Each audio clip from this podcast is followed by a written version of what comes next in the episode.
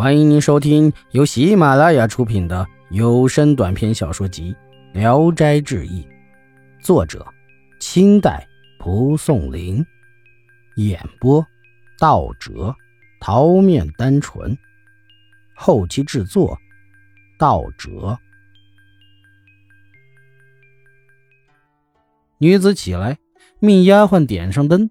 丫鬟一看主人脸上有泪痕，惊问：“怎么了？”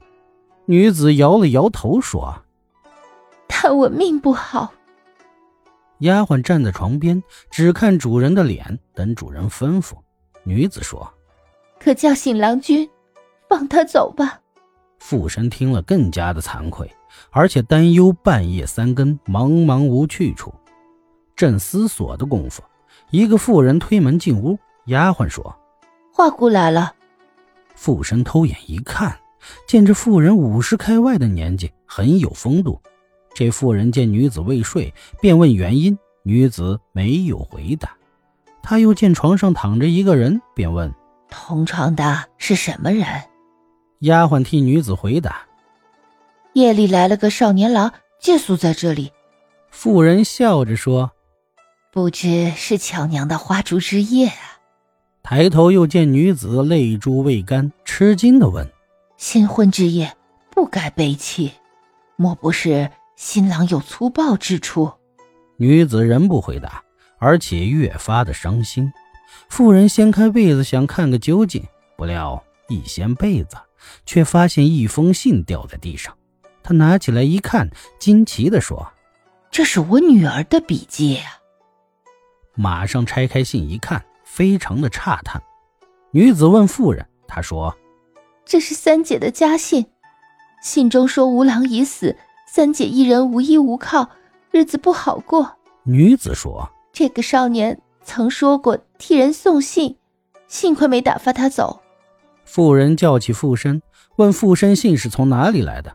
附身把经过说了一遍。妇人说：“这么远麻烦你送信，我怎么报答你呢？”又看着附身，笑着说。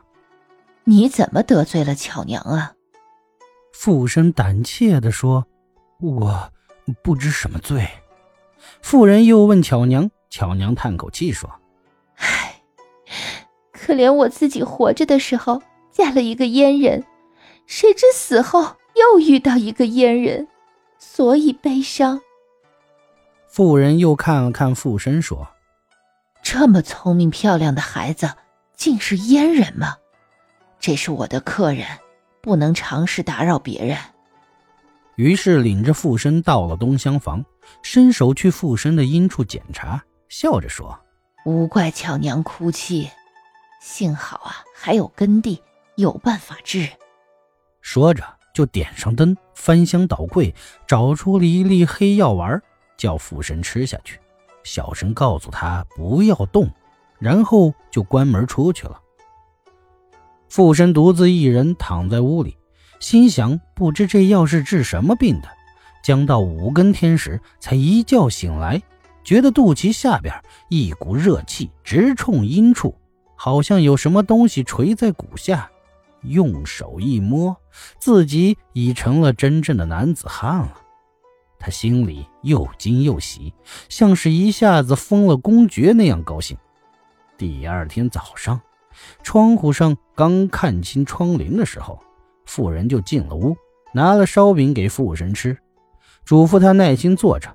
他反锁上门，出来对巧娘说：“父郎送信有功，得叫三娘来与他拜为干姊妹，暂且藏他几天，免得大家厌恶他。”说完就出门去了。父神被关在屋里，走来走去，觉得无聊，不时从门缝里往外瞧。像个关在笼子里的鸟，看见巧娘在院子里，想叫她过来说说自己的变化，又觉得惭愧，不好开口。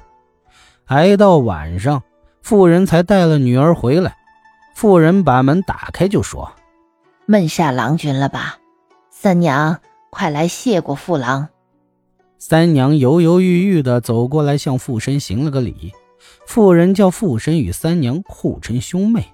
巧娘笑着说：“叫姐妹也行。”说罢，就摆下酒一起坐饮。